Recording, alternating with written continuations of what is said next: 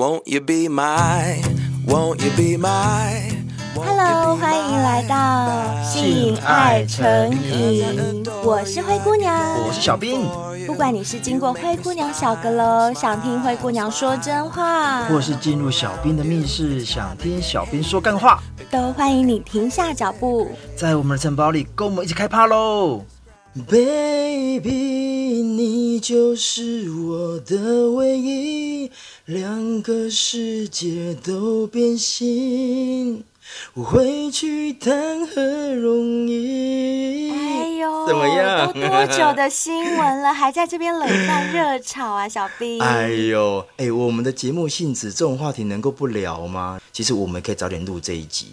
但后来想想，好像不需要去瞎凑人家热闹，对对对，嘿蹭人家热度。对对对，而且我觉得今天也很符合我们今天所想要聊的主题，哦，就是对，主要是符合我们今天的主题。嗯，男人最不想碰的三种女人，跟女人最不想碰的三种男人。对，但是如果不小心遇到了该怎么办？所以是不是在一开始就应该要慎选？像你刚刚所唱的这首歌的，嗯、呃，歌手 男，男主角，对，男主角，他是不是在一开始其实就是没有打算要娶人家？那如果一开始就没有打算要去人家的时候，为什么又要碰人家呢？可是话又说回来啊，我觉得公众人物跟一般的素人真的还是有差别。嗯、怎么说？不论是你遇到一些感情也好，或是婚姻也好，嗯、你看啊，素人要分手就分手，哦、要离婚就离婚，谁会理你？顶多就是邻居三姑六婆，你一句我一句，会上头条吗？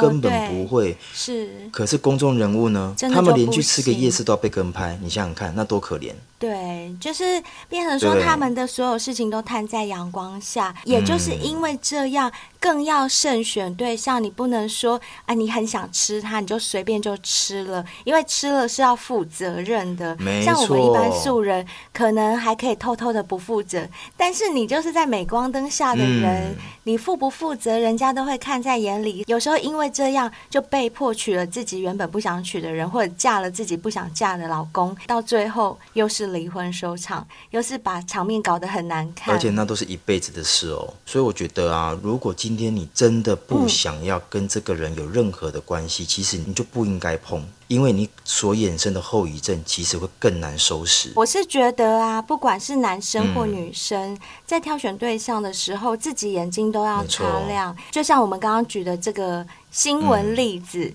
里面的男主角或女主角，其实我觉得他们各自都应该要负起自己选择的责任。嗯、虽然很大一部分一面倒是偏向女方，是但是我会选择比较中立的立场。嗯、我会觉得说。女生本身也不是小孩子了，她自己要做什么决定，包括她要生几个小孩，其实这个东西也不是说男方一个人说了就算的。没错，没错，没错。我个人是觉得，不管什么样的路，自己选择了就不要后悔，这个比较重要。嗯。所以呢，今天我们就来替大家在选择之前，先分析给大家听。你要选对象之前。什么女生你不要选，嗯、什么男生不要选，没有错，好不好？让你们少走点冤枉路。嗯、那灰姑娘，我问你哦，如果今天你在结婚的时候，对，你被逼签了一些不是那么平等的一些条约跟条件，是，你会签吗？我不会签，而且我也不会嫁啊！真的哦？对，因为如果在婚前就已经让我感受到是不平等的待遇的时候，我确定我婚后一定不可能过到多幸福，所以这样的男生我不会嫁。哦也因此，我会觉得说很多事情真的都是看你自己怎么选择。那如果你自己选择了这条路，你就要为自己的选择负责，而不是只推给其中一方。像我的个性，如果我选择了，就算我在这个爱里面受尽各种委屈，我都会告诉自己那是我选择的，即使对方是一个渣男。因为我个人的感觉是，这个人渣不渣，也要看我允不允许他对我渣。如果我今天不允许他对我渣，他一点机会都没有。我个人是这样啊，嗯、对，但是不代表全部的人，当然每个人做法不一样，每个人碰到的事件也不一样。嗯、可是我们今天只是在大家碰到这样的事情之前呢，诶，说不定你先把眼睛稍微擦亮一点，在你还没有盲目之前，嗯、还没瞎之前，先把眼睛稍微擦亮一点，或许不会碰到那么不适合的对象。好，那我现在目前就先来分享一下男生最不想要碰的三种女人，嗯、但因为这边是一个比较大方向的一个概述，所以也不见得说每个男生都不喜欢这样的女生，但因为这些女生的一些特质，对，可能真的会让你。唉，跟他结了婚之后，真的不见得那么好，所以我今天来跟各位分享一下第一种，嗯，就是双标思想的女人。哦，我要先讲一个例子，我有个同学，女生同学，嗯、她一次跟两个男生交往，呵呵，但这件事情双方的男生都不知道。哦，她劈腿就对了。对，但我们同学们都知道，呵呵，因为他比如说一三五跟 A 出去，嗯、然后二四六跟 B 出去。很合理呀、啊，这很合理吗？哎，我就是爱开玩笑灰姑娘嘛。哎，她当时超吃香，因为她确实蛮漂亮的。Uh huh. 然后这两个男生每一次出去啊，吃香喝辣送礼物，uh huh. 包含连家长的什么一些生日，他们都送。她整个人就是享其人之福。但你知道吗？这两个男生有被他下令。Uh. 你知道下什么令吗？嗯，不可以跟别的女生怎么样，是吗？对，应该这么说，他不准这两个男生嗯在跟任何的女生有任何联络，不要说暧昧哦，对，连联络都不行。你除了同事之间，你公事上需要，对。而且他说，如果我电话打给你两次，你没有接，我就怀疑你在偷吃。哇塞！可是你看哦，他居然可以一个人脚踏两条船。那真的是双重标准，真的是双重标准。是啊，对，是啊。但我不需要说，好像目前这样的女生也特别多哎、欸。嗯，好像哎、欸，听你这样讲，好像是有。因为我身边好像也有一个例子，我有一个已经离婚的朋友，她有两个小孩，那她也交了一个男朋友，那个男朋友本身有一个小孩。我这个离婚的女朋友，她对。她后来交的这个男朋友的小孩是百般的反感，而且百般的在男生面前挑拨，就说：“呃，你女儿都被你前妻带的怎么样怎么样？”是会在那男的面前讲他女儿不好。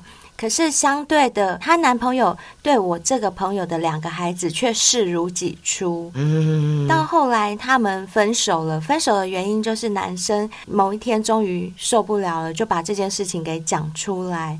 然后他讲出来的时候，啊、我那个朋友还很愤愤不平的跟我抱怨说：“你看，他女儿就是行为有偏差啊，就是有问题啊，还不准人家讲了。”然后怎么样怎么样？嗯、但是在我听来，我只会觉得说，你这根本就是双重标准，因为你自己也有同样的状况，可是人家可以包容你，嗯、你却不能够包容别人。我觉得这样子到最后一定不会有什么好结果的啦。嗯，而且你不觉得吗？好像讲别人都很简单，是，但自己都不觉得自己有问题。对对对，为什么？很多人都是这样啊，因为很多人没有自省的能力。其实这是最可怕的。哦、你讲的很好，对，对你讲的很好，他们有自省的能力。对，人最重要的就是要能够自省。嗯、不管你在外面面子多放不下，嗯、回到家里，当你一个人面对自己的时候，自己做错了什么事，自己心里是最清楚的。不要不承认。如果你连自己都骗的时候，那是很危险，而且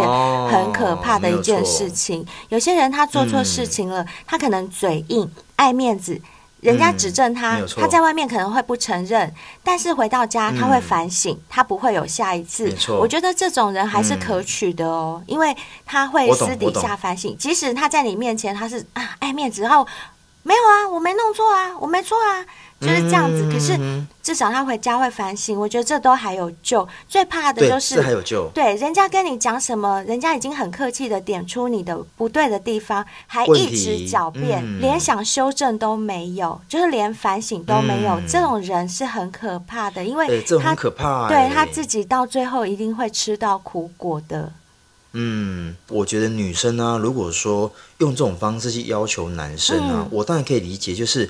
好像希望说男生可以给女生一个很好的安全感。嗯哼。但我觉得安全感不是在于你告诉我我怎么做，你才有安全感。对，安全感是自己给自己的，谁也给不了你，真的。像我自己本身就是一个很缺乏安全感的人。我说真的哦，嗯、我从小可能是我生长的环境让我蛮缺乏安全感的，嗯、但是随着年龄渐渐增长，跟阅历渐渐丰富之后，我会发现安全感真的不是你的对象可以给你的，而是你自己心里要够强大、够稳定，自己给自己。你对自己有自信的时候，真的不怕外界的风风雨雨。你自信足够的时候，安全感就在那里了。嗯，没有错，这就是我们刚刚所说的第一种双标思想的女生。对，如果你有遇到这种双标思想的女人，就是你在看她的时候，她已经是这样的一个行为跟状态的时候，嗯、最好这种女生你还是不要碰吧，再正再辣都不要碰。嗯。好，那第二种哦，这个其实我也不大能接受哎。什么？第二种就是爱攀比、很爱钱的女人。哦，我有认识，我有认识，我真的知道。认识？对，来来来来，分享一下。我跟你讲，我认识一个人啊，应该确切的讲是两个人。嗯、我先举其中一个，她、嗯、是有小孩的妈妈。然后，因为她老公的工作和收入都不错，所以他们住的地方是比较属于那种高级住宅区的地方。那小孩的学区当然也就是那种明星学校的学区。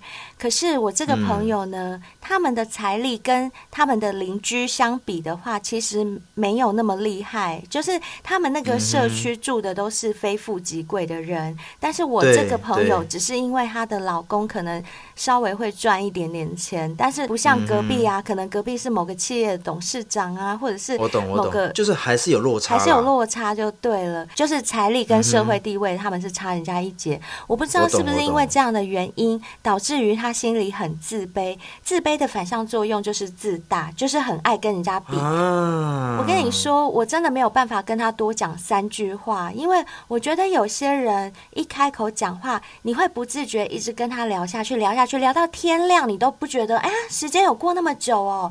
你会觉得有些人是很好聊的，而且跟他聊天很舒服，但是相反的。对，有一种人就是他开口跟你才讲不到三句话，你就想走人了。哦，我知道。对，那这一位呢，他给我就是这样的感觉，我真的没有办法跟他多讲到五句话。为什么？因为他每次一看到我，他就说：“哎，灰姑娘。”我跟你讲哦，我儿子他们班上的谁谁谁，他的同学，他最好的朋友，他家里是某某企业的董事长，怎样怎样的，就是要炫耀啦，对不对？你知道我听到的那个感觉就是很三条线，因为我会想说，嗯、呃，然后呢，就是你跟我讲这个的意义是什么？第一个，关我什么事？对，第一个不关我的事，这是第一点。然后第二点。他家有钱，关你的事吗？对啊，我实在不懂他要跟我讲这个到底是什么意思。因为我跟他偶尔不小心会有碰到面的时刻，嗯、他就会说：“嗯、哎呀，灰姑娘，我跟你讲，上个礼拜我们又买一个什么包包，什么包包，开口闭口都是这些话题。我真的觉得说我没有办法延续他的话题，我就聊不下去。哎，像这种真的很很夸张。你这个朋友啊，我也有一个，你也有一个吗？我就我觉得他真的很夸张。嗯他夸张到让我觉得说，你这样过生活不会觉得太累吗？嗯，怎么说？我在一次的一个聚餐的时候认识这个朋友，呵呵他很热情，对，非常的喜欢跟你聊天，然后想要认识你。嗯、那我想说，哎，这种朋友我也 OK 啊，反正就是聊天。对但后来才发现说，他全身上下都是名牌。嗯、那因为我对名牌其实没有那么涉猎，对，所以什么 LV 啊、Prada 啦，嗯、然后其实那东西其实在我眼里面，它就是一个包包。对。但他会有意无意说、嗯、啊，等一下，等一下，我我要看一下手机。嗯、那我想说，哦，可能有公事要忙。对。然后你知道不是哦，嗯、他弄完之后他说，哦，还好还好，我刚刚这样不小心又赚了五十万。啊？我想说，第一个，我跟你还没有那么熟。对。你怎么会轻易的脱口而出说你刚刚又赚了五十万？对，所谓钱财不露白，在一个不熟的人面前讲自己有多少钱，这也很奇怪吧？好，这第一个。对。好。然后第二个，我跟他认识久了之后，我大概知道他就是一个财力有点高，或者是比较高 level 的人，嗯、所以我都把他定位成就是一个他是个有钱人。嗯哼嗯哼。好，他跟他男朋友都是上同一个 level，对，开宾士，然后出门都是吃好料的，对，你知道吗？呵呵我后来也是朋友之间转折才知道一件事情，嗯，怎么说？他们这一些的包包，嗯，有一部分是 A 货，嗯哼，花费太伤了，但他不得不。一直换新包包，让别人觉得说他的财力很雄厚。对，他只好怎么样去买 A 货。有，你知道为什么会发现吗？为什么？因为我有个朋友他在专柜，嗯，那你知道吗？他说：“小兵，你是不是有个朋友常常拿那个 LV 的包包？”嗯，我说：“你怎么知道？”他说：“哦，我看你脸书。呵呵”我说：“那怎么了吗？你要提醒他一下哦，嗯、他可能遇到不好的商人，买到假货。”他说：“对，他买到假货。嗯”我说：“怎么可能？他很有钱呢。呵呵”他说：“真的，因为我在 LV，我们家没有这一款。”你看尴不尴尬？好尴不尴尬？好久，救命啊！而且我当下还帮我朋友讲说，不可能，那完蛋了，他已经被骗了，我要赶快跟他说。对，就好心。但还好，还没跟他说之前，嗯、我就有朋友提醒我说，你不要说了。我说为什么？他说他们现在目前这些财力啊。有些部分是贷款来的，去充面子。对，不要把人家这层窗户纸给戳破。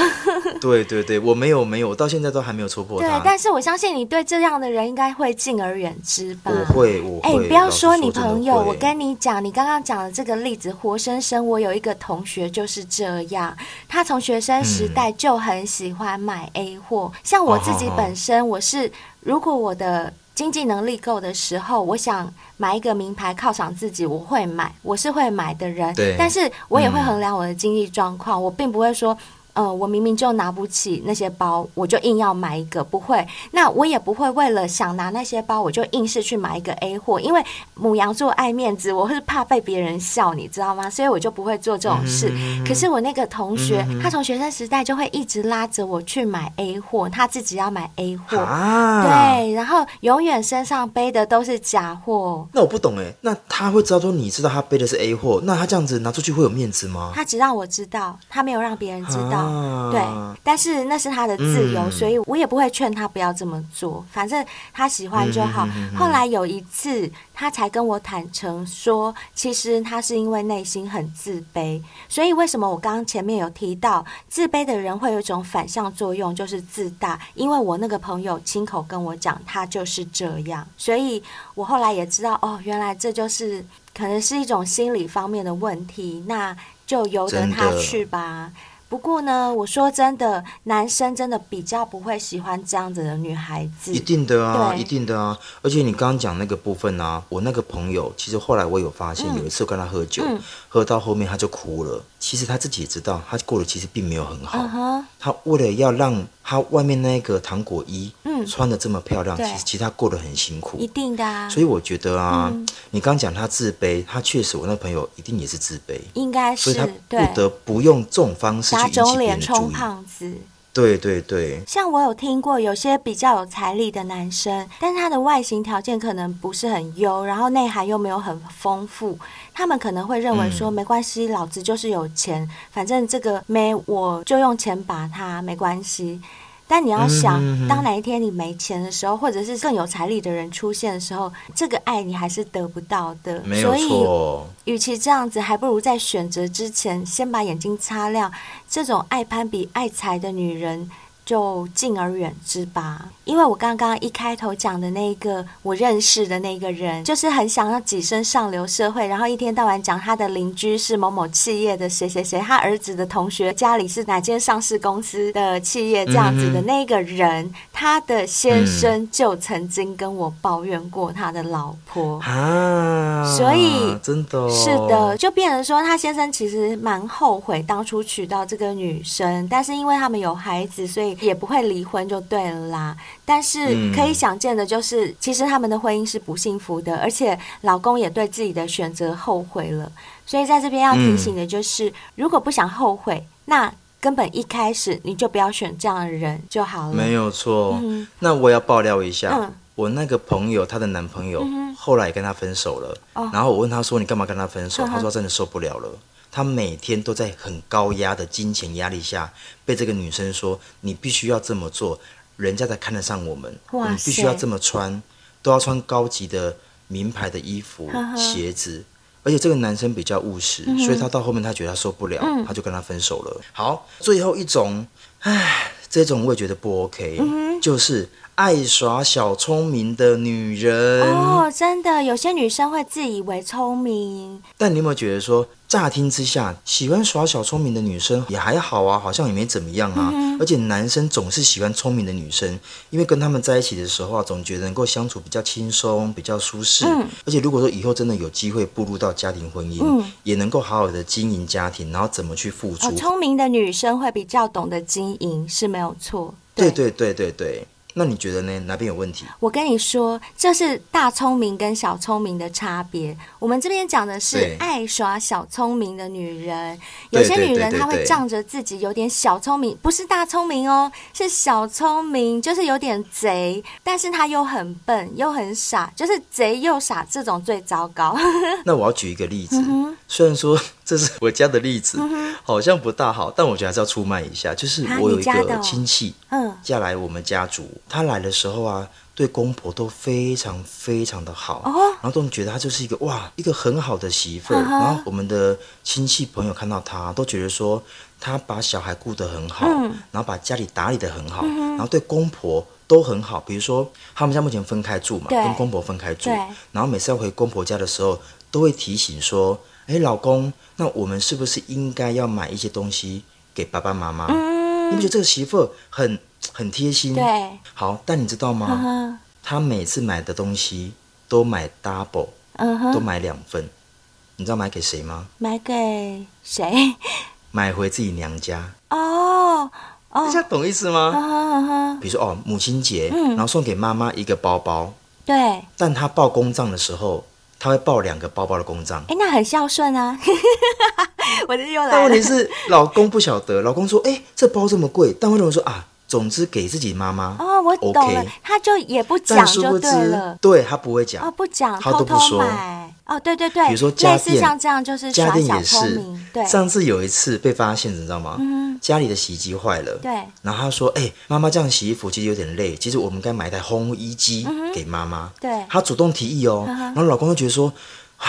你真的很替妈妈着想，嗯、而且我觉得你真是一个好老婆。对，但她一样买两台，呵呵就还是 一样买两台，对，一台给娘家，呵呵然后一台给妈妈。就是她知道她娘家那边缺什么，那她就找机会提出来给老公，让老公去付这个钱。呵呵这就是我们刚刚所谓的小聪明。是，我觉得人都是自私的，我可以接受你想要照顾娘家这一块，对，但我觉得在男生眼里啊，其实你不用这么做。你直接告诉我，娘家需要什么？没错。然后在我的能力范围之下，呵呵我觉得那是允许的。但如果说你用这种方式偷偷摸摸的私底下运作这些事情，嗯，其实男生都发现多多少少会觉得有点不舒服。对。那还有一种耍小聪明的例子，嗯、我这边也有个分享，就是，呃、嗯，像有些女生很喜欢自作聪明，觉得说我去抓你男生的小辫子。譬如说，你今天跟我说你要去聚餐，好，等你回来，嗯、我就心里想说，你一定有跟哪些女生一起去，或者是你们聚会里面一定有哪些女生之类的啊，啊？你不要骗我，我一定有。我很讨厌这种人。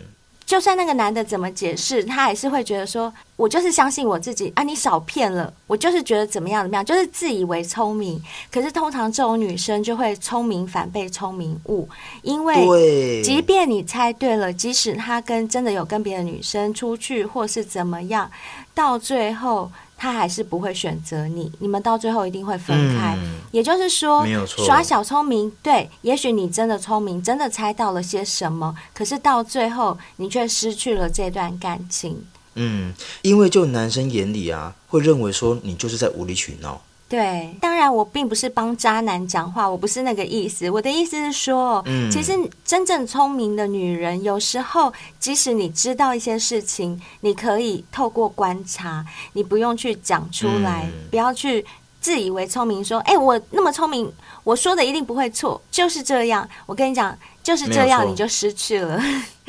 嗯，没有错，而且我觉得男生啊，嗯、他也在不断这样的过程中去选择一个最适合他的女人。对，所以如果说你是一个正能量的女人，你就绝对能够帮助这个男生事业啦，然后家庭啊，能够稳步的向前。但如果说你是一天到晚都让他心烦意乱的女生，嗯、你觉得男生会喜欢你这样的女生吗？一定不会啊。对，所以我觉得，如果说你是一个高情商的男生，嗯上面我们所说的这三种女人。最好是不要碰啦。嗯、那小兵，我问你，万一不小心挨丢，嗯、阿贝安撞，我挨丢啊？他就长得很正啊，他、嗯、就是这三种其中一种，但是他真的胸部超大超正，嗯、我一辈子都没有办法吃到的这种天菜。嗯、可是他是这三种其中一种，嗯、如果是你，你会怎么样？那我觉得就碰啊。就玩玩就好了，你不会认真，因为我觉得啦，你认真可能后悔的几率会比较高，对不对？嗯，所以在这边奉劝啊，就是女生们最好不要让自己变成我们刚刚形容的那三种女生，因为这样子男生真的不喜欢跟你接近。那男生们呢，嗯、也聪明一点，如果你遇到的对象是像我们刚刚所描述的这三种的话，我觉得你自己就可以衡量一下了，嗯、因为有些时候爱情真的是会让人盲目，盲目。可是如果你把这种条件拉出来想的时候，说不定会让你自己清醒一点。嗯，没有错，没有错。那接下来呢，我们来看让女人最不想碰的三种男人是什么？女生们真的要听好喽。等一下哈，麻烦一下手下留情，嗯、给男生一点面子，不要讲太难听。我跟你讲，这个真的是。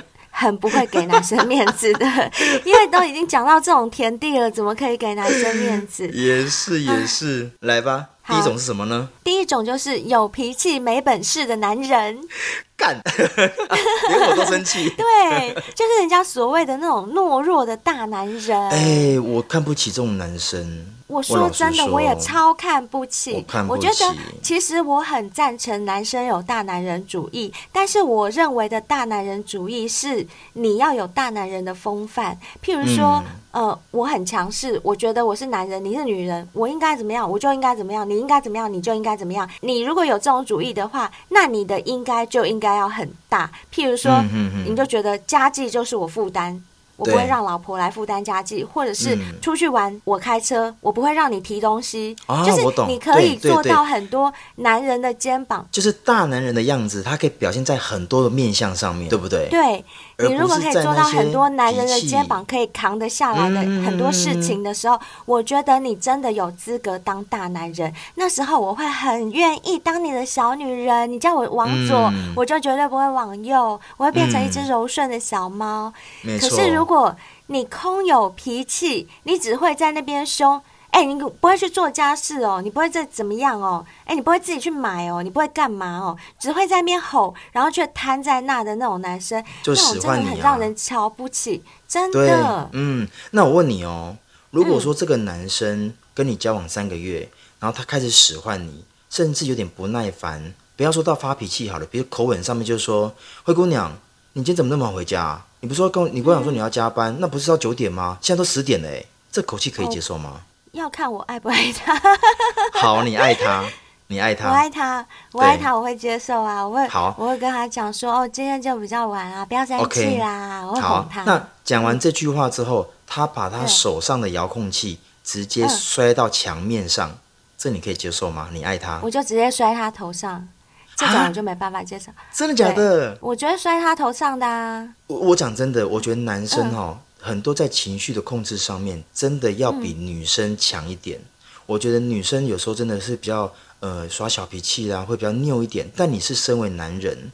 你千千万万不能够脾气这么暴躁，你会让女生吓到。对，我跟你说，我就有知道有一个也算是例子啦，嗯、那个算是我的美容师，嗯、她的老公，因为我那个美容师他还蛮努力的，嗯、你知道吗？我不管多临时跟他约说，哎、嗯，某某某，我现在可不可以去弄个指甲？我现在可不可以去弄个睫毛、做个脸什么的？我不管何时跟他约，他几乎从来没有拒绝过我，除非他。真的有客人，嗯、否则再怎么临时，他都从他家里冲出来帮我做。然后有时候我会很不好意思，我会说啊，没关系，如果你今天没空，我们就约改天，因为我自己是临时的，我也不好意思。是可能我今天刚好晚上有个空档，顺便问你看看。然后他就说没关系，没关系，他就是很积极在帮我做这些事情，很认真在工作的人。那有时候跟他聊天聊一聊，我才发现原来她老公是。呃，就是在家里，从结婚到现在都没有去上过班。啊、她是说她老公原本是开公司，嗯、可是那个所谓的公司好像也不是多正统的那种公司，就小小一间，然后自己儿子在里面当员工，嗯、就这样两人公司。想当然尔也做不久，也做不大。所以没多久，公司就收掉了。嗯、那公司收掉了之后，就变成很现实，老公跟儿子两个都没有薪水。哦，我先讲我的这个美容师，他年纪不大，但是因为他非常非常早婚，他十几岁、十八岁就生小孩了，所以他的小孩已经是到了那种可以打工的年纪了。哦，对，了解。对，然后呢，她老公就跟儿子都没有工作，哎，嗯、也不去找工作哦。那她老公就是因为没工作，情绪会很不好，所以她只要回到家，嗯、老公还会跟她发脾气，然后又不出去外面找事情做。啊、那我有很委婉的问她说：“哎，那你有没有建议一下你老公去找一下工作，你压力就不会那么大？”她说：“哎。”他哦，因为他没去外面上过班，他只会开公司啊。他去上班，他都也不知道要做什么。还帮他讲话？然后我心想，哈，对，只会开公司是怎样？他连公司都开不好吧？什么，叫只会开公司？啊、后来是据我所知，这个女生呢，她又靠她自己赚的钱，又帮老公开了一间公司，啊、好像是在做一些零件的，啊、对，零件的批发之类的。反正现在我听起来。也不知道他们做的好不好啦。总之就是有这样子的男人。嗯、那像这样子类型的男生呢，是女生最不想碰的男生其中之一。这种男人呢、啊，是男人中的极品。他不但不宠你、不爱你、不体谅你，反而还会用一些。恶毒的言语来伤害你，那、嗯、这种男人很奇怪哦。他平常在外面都是一副好人的模样哦，欸、对别人都是恭恭敬敬哦。其实我最瞧不起一种男生，就是你在外面都对人家和和气气，可是你回到家去吼老婆、吼你爸妈、吼你小孩，对，对家人很坏的那种。这种男生我真的很瞧不起。我会觉得你有种你就对外，你为什么要对对对内那么爱你的家人？没错，我真要讲这个。你若真的是这种男生呢，我讲真的，你也没有资格教女性友人。我讲真的，你只会害了他一辈子。可是我觉得我们现在这样讲话会不会讲的太重？说不定我们很多小仙贝是这样。那我没关系，我我跟你讲，灰姑娘跟小兵都是为你们好。嗯、我们把这事情讲出来，只是希望大家可以自己反省一下，我是不是真的就是这一种人？平常呢，嗯、只会对家里人凶。在外面乖的跟狗一样，如果是这样的话，嗯、哎呦，真的改改你的脾气吧，因为家里的人才是最爱你的人，没有错，外面的人才不会管你的死活呢。而且我觉得啊，当女生你被男生这样一吼，不要这样一摔，我跟你讲，如果你现在不反抗，你现在不逃。到最后变成是他会打你，嗯、我是认真的，就变家暴了。对哦，对哦，都是安呢。你给我们照吗？给你造好不好？卖脑啊！真的，嗯、很多女生受到家暴，就是遇到这种男人啊。哎、欸，对哦，有脾气没本事的男人。提到家暴，我们 一样上个月。嗯也有个新闻，也是有个新闻哈，政治人物嘛，对不对？对对对对对，心有灵犀，心有灵犀。哎，你看，可是我真的觉得很妙，就是我其实搞不太懂，嗯、呃，男女朋友的暴力之间暴力也算家暴嘛？因为我一直以为家暴是已经结婚的婚姻当中的暴力才叫家暴，所以男女朋友也算就对，也算家暴的。目前在法律上面，他们也算。哦，原来是这样。好，所以不管你是自己是这样的人，或者是你的另一半是这样的人，大家都赶快反思自己，或者是哎。擦亮自己的眼睛，看到底是不是应该要离开了。嗯，接下来再讲到第二种女人最不想碰的男人啊，嗯，还有一种就是自私自利、没担当、心胸狭隘的男人。啊，啊这个我也不行呢，这个超不行。我们现在讲的这些都。不行男人的担当啊，几乎是所有优点中最大的一项。没有错。通常有担当的男人，即使他家中不富裕，或者是他的经济能力没有很够，嗯，也会让另外一半至少衣食无忧。嗯，遇到什么问题总会第一个走在前头挡着。嗯，这种男生很棒，对，像这种就是我刚刚有讲的，我觉得的大男人，嗯、这种男人就很 man，没有错。他的付出和担当啊，都会给另外一半或者是他的家人提供一个避风港，没有错。但是相反呢，自私自利、没担当的男人，没担当、没担当的男人，或者是心胸狭隘的男人，他们就是总觉得家里面所有的事情都是另外一个人的事情，而且什么事情都要跟人家斤斤计较。我真的超怕那种会跟我斤斤计较的男生。而且我跟你说，他的另外一半会非常可怜。这跟家暴没什么两样，这个就是所谓的冷暴力。我觉得，像我就有一个好姐妹，她之前的男朋友是怎么样，你知道吗？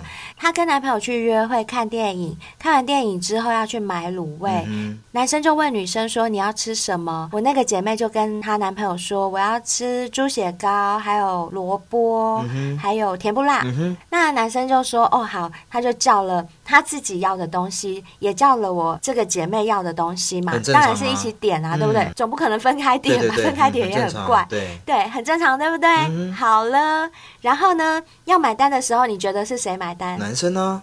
这有什么好说的？是不是？对对对，我也是这样觉得，对不对？哎，那事实上也真的是男生买单，没错的。但是让我傻眼猫咪的事情发生了，怎么了？就当他们已经买完单账转过来，不是提了一袋卤味转过去的时候。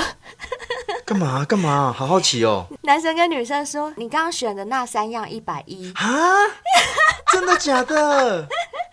对，他跟女生要 啊，一百一而已耶，又不是一千一。不是，而且你们在约会耶。虽然有些人他们会有那个 Go Dutch 的观念，但是我觉得 Go Dutch 是应该你们一开始就讲好这样的模式，那我觉得是可以的吧，对不对？啊，那当然我要强调的是，我的好姐妹也没有。要不给他的意思啦，嗯、哼哼哼，我的意思是这样，我懂我懂，只是说当下那个男生的反应。会让女生觉得说，对，一百一哦，哦，好好好，哎，这不是钱的问题，哦，这不是钱的问题，对，不是不是不是，对，是你那个举动的问题，好像很计较的感觉。那这种男生就很可怕，或者是像一些自私自利、没担当的，呃，像我可以举一个例子，就是我前前公司的一个同事啊，因为他应该算是同事的同事啦，好好啦，反正总之就是某位同事，我用某位同事来形容他好了，他就是一个人家口中自私自。力的一个人，因为他从来不会对同事有任何的付出，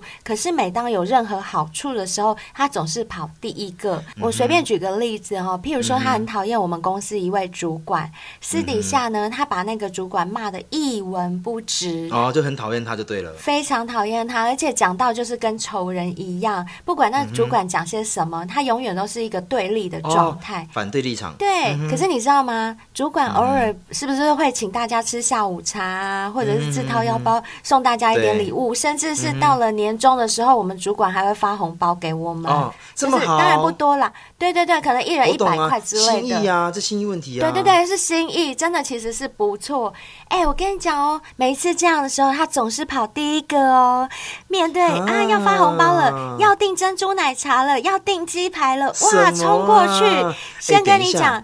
哎，谢谢冰总。那如果他有骨气，他干嘛拿？是啊。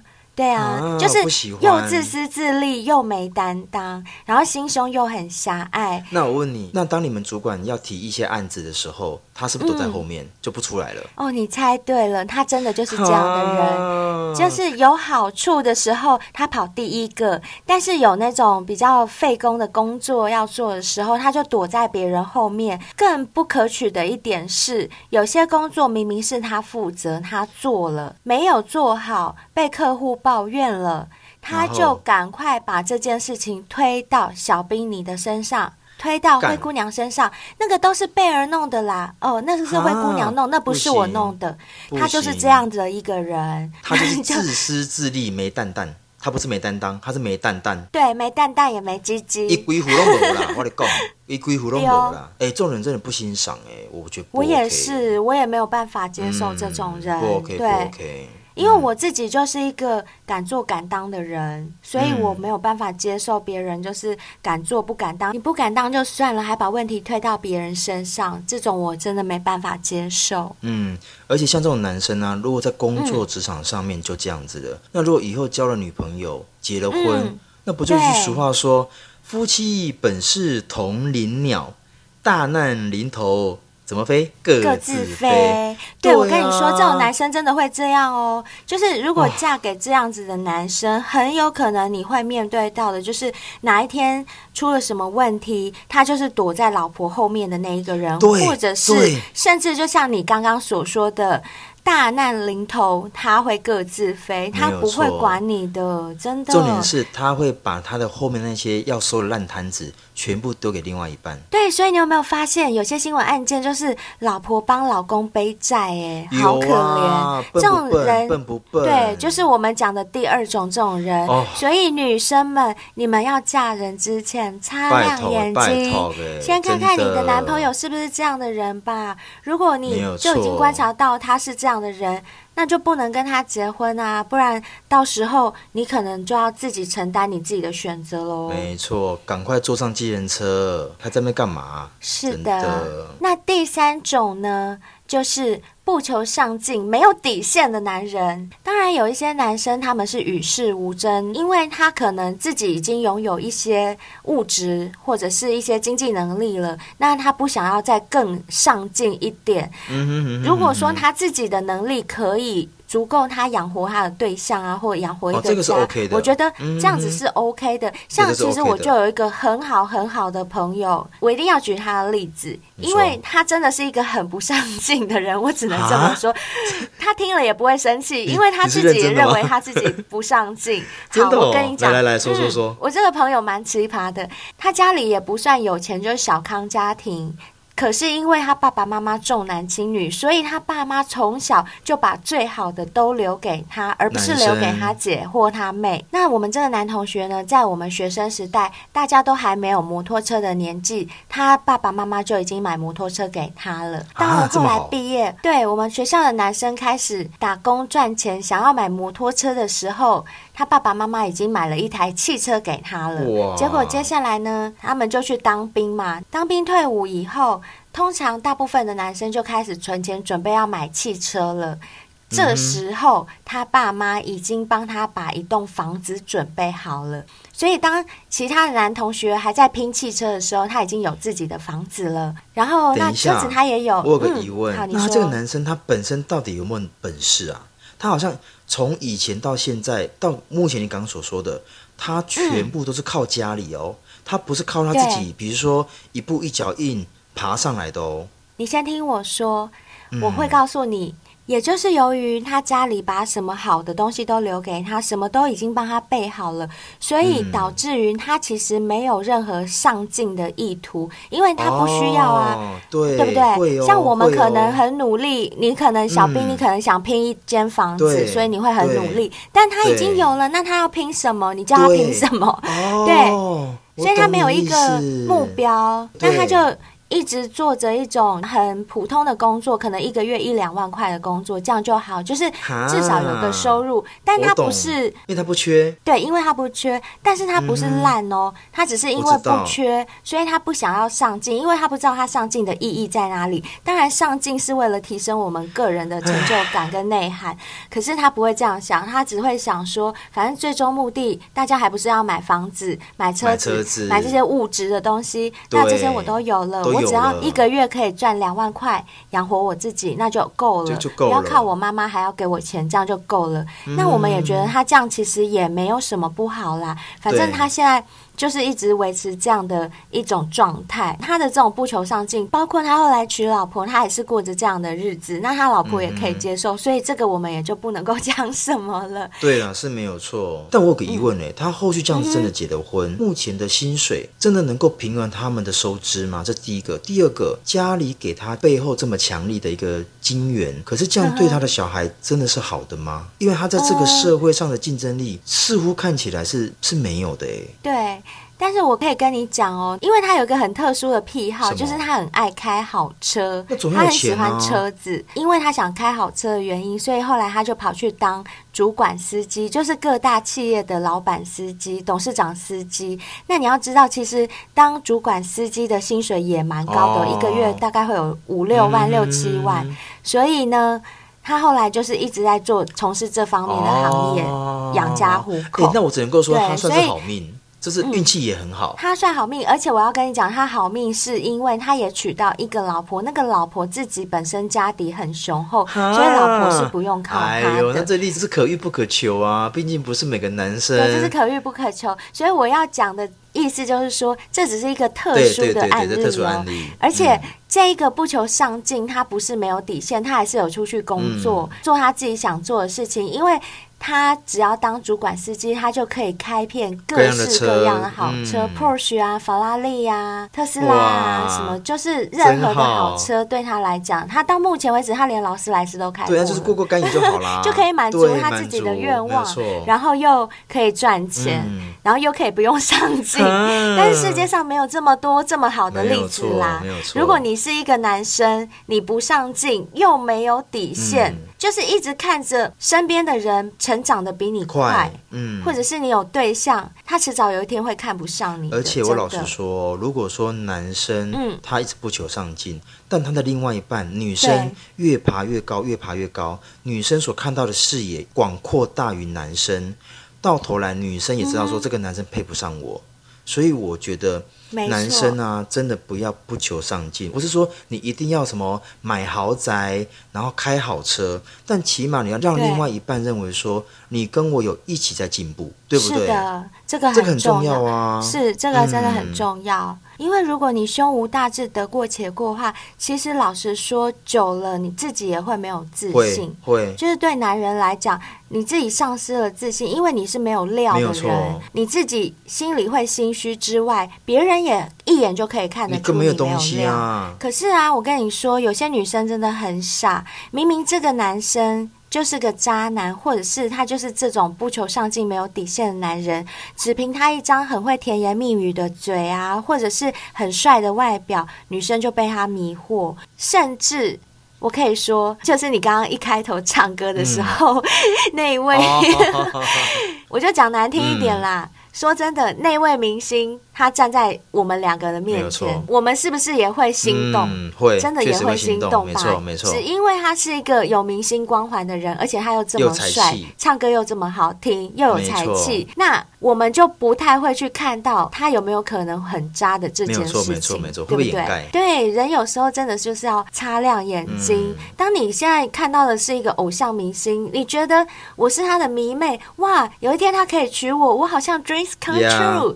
No, no, no！你要想想看，你这 dreams come true 后面要付出的代价是什么？没错。对，我们来把上个月的新闻翻出来看，你们就可以看到后面的代价是什么。对，也许女方最终她可以得到的一些东西，物质或者是金钱，嗯、可是她失去的是更大的代价。没有错。对，而且你知道吗？像我周边有些女生啊，她们自己的私生活了，当然我们不予置评。我有一些女同事。嗯居然还会养老公，男生失业在家哦，没有去找工作，然后他就负责养这个家，回家还要煮饭、洗衣服、照顾小孩。那你说我们当同事的看眼里，你又不能说什么，毕竟是家务事。嗯我懂，我懂。对啊，我是觉得要看情况，我觉得还是要看到这个男生的本质啦。嗯，如果说你知道他其实是上进的，只是一时不得志，譬如说像李安导演，他其实也有长达六年的时间是没有工作的，没有错。可是我相信大嫂她一定是看中了这个男人的特质，他不是不上进，嗯，只是他现在时运不好，他愿意在这个时候支持他。对、嗯，这个可以。可是如果是你看到这个男生已经是瘫在那里，嗯、然后什么都靠你的时候，这样很惨。但是你不能等到那时候才说自己惨啊！我觉得一定要在你踏入这个婚姻之前，眼睛就要睁亮，就要看清楚了。没错，对，不然我跟你讲，这个已经不是坟墓了，你这块整把火都烧了起来。跟你讲真的，没错。所以说啊，我们刚刚讲的这六点啊，不论是男生的三点，嗯，或者是女生的三点呢，啊，我觉得我们分析的其实都还蛮精辟的。就是希望说，你们在挑对象的时候，一定要把眼睛擦亮。毕竟有些时候你婚结了，他不是那么简单，说要分开就可以分开。但我也不可否认啊，哦，人大多数都是喜欢顺眼的事物。不论在挑女生也好，或挑男生也好，嗯哼嗯哼，但也因为相处过程中啊，会默默帮对方打分数。我想这毋庸置疑的，每个人都会。但这种状况啊，不论套用在职场上面或情场上面，都是一样的。所以待会我会跟各位讲这三个方向的时候，也希望各位小先辈们可以顺便参考一下。如果哪一天你遇到一个男生或遇到一个女生的时候，你应该怎么做？第一个，身家大调查，以出估人品的性格，嗯，这个部分真的很重要。你不要想说哇，他好帅哦，但殊不知他是强暴犯，或者是他有暴力倾向，通缉犯。对，类似，其实都不无可能哦。你不要小看哦，真的真的，人不可貌相。没有错，所以你不要想说，哎，他看起来像斯斯文文的，你也没有发现过我们有几则新闻吗？他明明就是那种台大的高材生，哦，对，但他会去偷拍。女生的底裤，还有那种杀猫咪的那种虐猫的人，对对对对对对，很可恶。没有错，没有错。那你会认为说，那我应该怎么去做调查？其实很简单，现在目前有很多通讯软体，比如说。I G 啦，Facebook 啦，嗯，然后你看他哪边出生啊，或者他周边有一些什么照片，运用这一些资讯去确认。嗯，没错，可能很多人会觉得说，哎，我才刚开始认识他，我要怎么身家大调查啊？这样问人家会不会太隐私了？其实灰姑娘可以教你们一些方法。最常见的方式啊，因为现在通讯软体都很发达嘛，或者是社群啊，你们只要打开他的 I G 啊，或是 Facebook，看对方他是哎哪里出生的，上面总会有一些资讯嘛。对，还有透过照片的一些属性，去初步的判断对方的兴趣嗜好是什么。再详细一点，可能还看一下，哎，对方有没有 PO 出跟家人之间的照片啊？哦。这个东西就可以去判断他跟家人之间的关系是不是融洽。没有错，哎，这个很棒哎，而且你不用去找侦探啊，干嘛的？你利用这一些照片，你就可以知道说这个人基本上的生活属性。对不对？跟他的个性，我跟你讲，其实你自己就是侦探，因为你从对方发出来的照片里面就可以看出一些蛛丝马迹。譬如说，他有拍一些跟朋友的一些合照，你从他朋友的相貌、穿着各方面打扮看起来，还有他们的肢体动作看起来，你也会知道说，哦，他大概交的都是一群哪怎么样的朋友。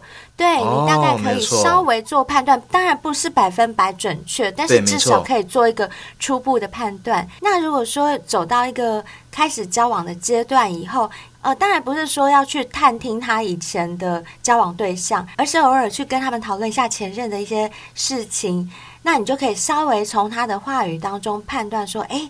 他喜欢什么类型的女生，或者是他以前到底是做了什么事情分手，你就可以从这方面得到一些蛛丝马迹。然后第二个呢，就是对方表达出来的想法。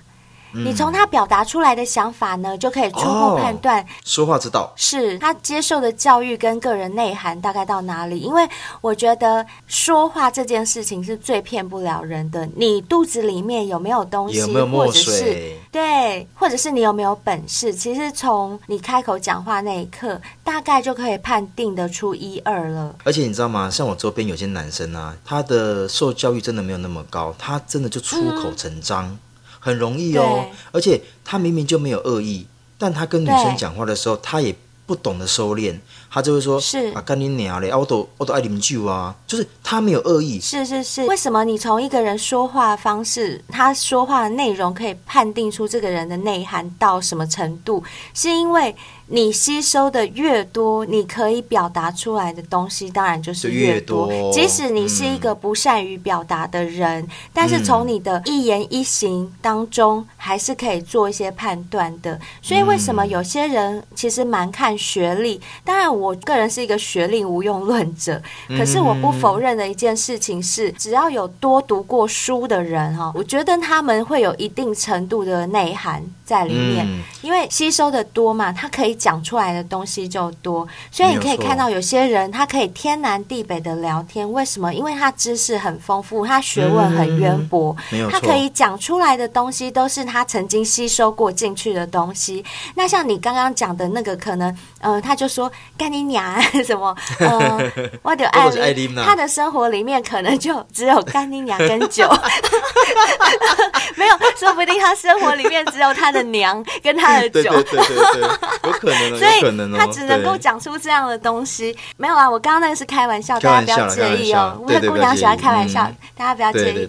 嗯。总之，我这样的意思就是说，我相信有吸收多少，可以反射出多少，这一点是很容易可以判断的。没错。所以这也是一个判定标准，但这不是绝对的判定标准，因为我相信很多没有高学历的人，嗯、他们还是很厉害，他们在别的方面是很厉害，所以可以从很多其他的方向去判定，不一定是从学历。但我只是意思是说，学历它也是一个蛮不错的依据啦，因为至少在求学期间有努力啦，这个是不容否认的。嗯。还有关于我刚刚提到一点，就是我认为有看书的人啊，就是有读册，真的就是会比较有内涵，是因为毕竟念书本来就是一件不是很轻松的事情嘛。嗯，所以透过这一点啊，甚至可以间接的想象到跟这个对象的未来蓝图是怎么样的。嗯哼。再者呢，因为阅读和浏览，它会影响一个人的内涵跟想法。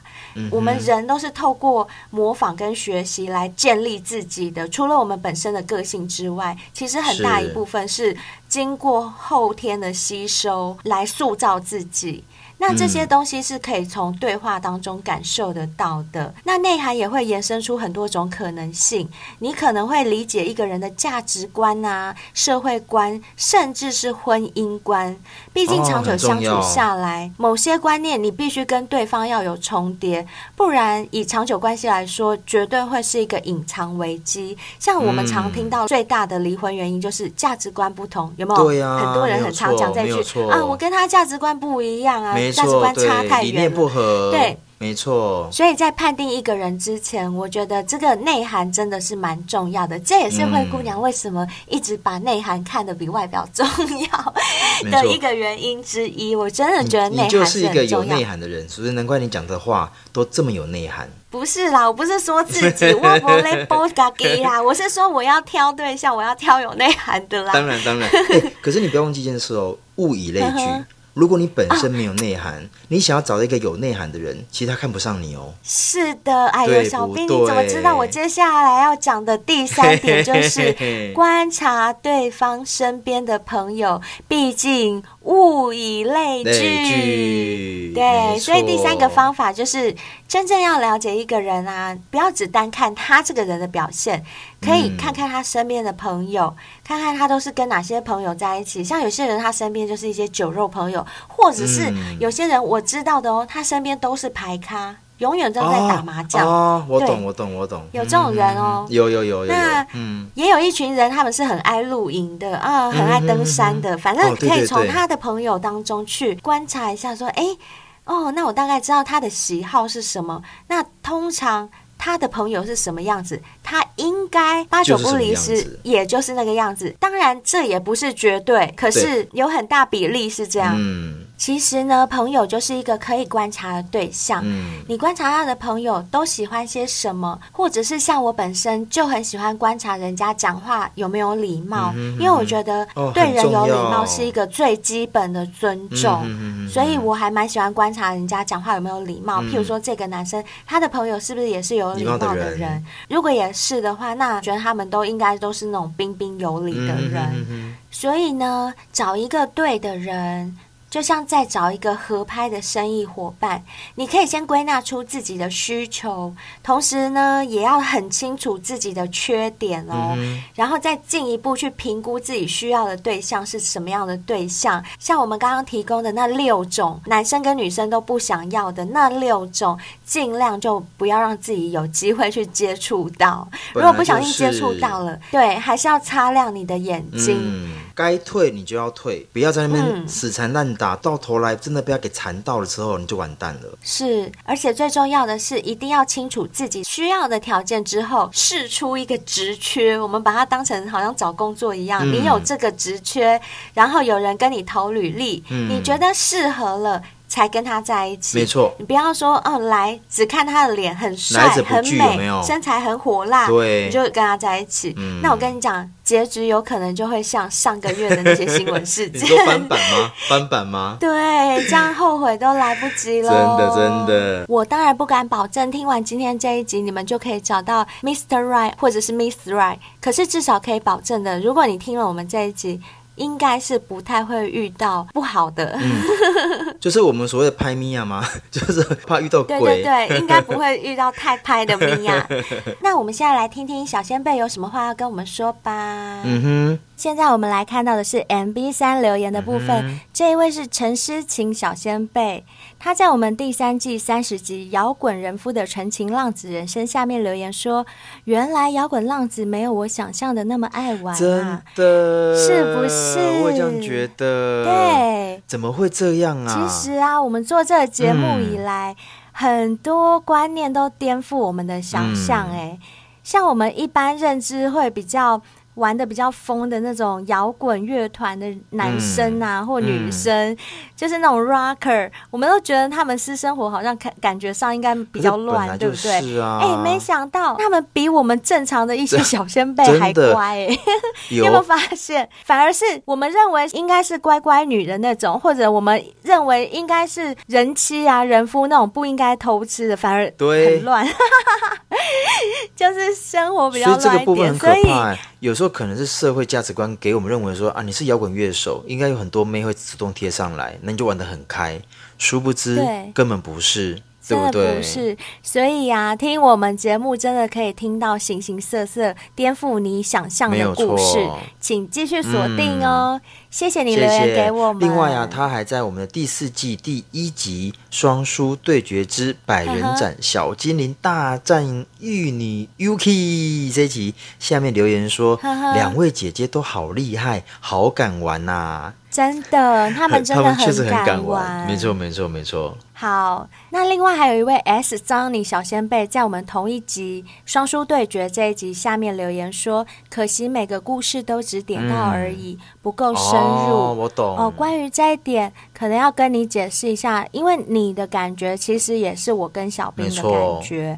我们也会觉得有时候故事讲得太精彩，舍不得切。对，你要谁少讲一点都舍不得。嗯、但是如果两个人的故事都加起来描述的很详细的话，时间又会太长。毕竟我们做节目还是要考虑到节目时长的问题。嗯、以我们节目来讲，从刚开始做到现在，各位可以去看我们的第一集，第一季的第一集。刚开始我跟贝尔的设定是一集大约会落在二十分钟到三十分钟之间，嗯、结果没想到随着我们准备的内容越来越丰富，越来越精彩，邀请到的来宾越来越大咖，还有。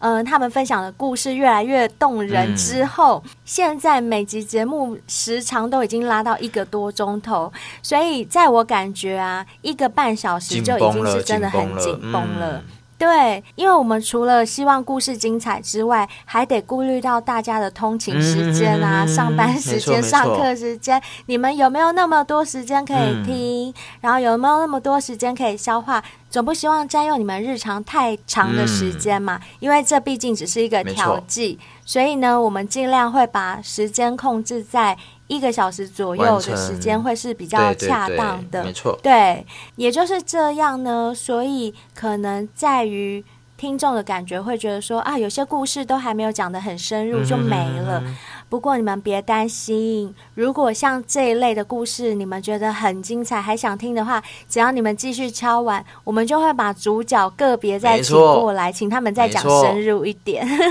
期待喽。对。所以还是要锁定我们的节目哦。谢谢你的留言，谢谢你的留言。那今天我们的留言回复就到这边为止。嗯、还是一句老话，如果你是用 Apple Podcast 收听我们节目的话，麻烦高抬贵手帮我们留一下五星评论，好不好？嗯、如果啊你是用 MB 三的，可以帮我们留五星，然后另外也可以留言给我们。另外啊，如果你还没追踪我们 IG 的，赶快追踪下去吧，按下去就可以追踪我们喽。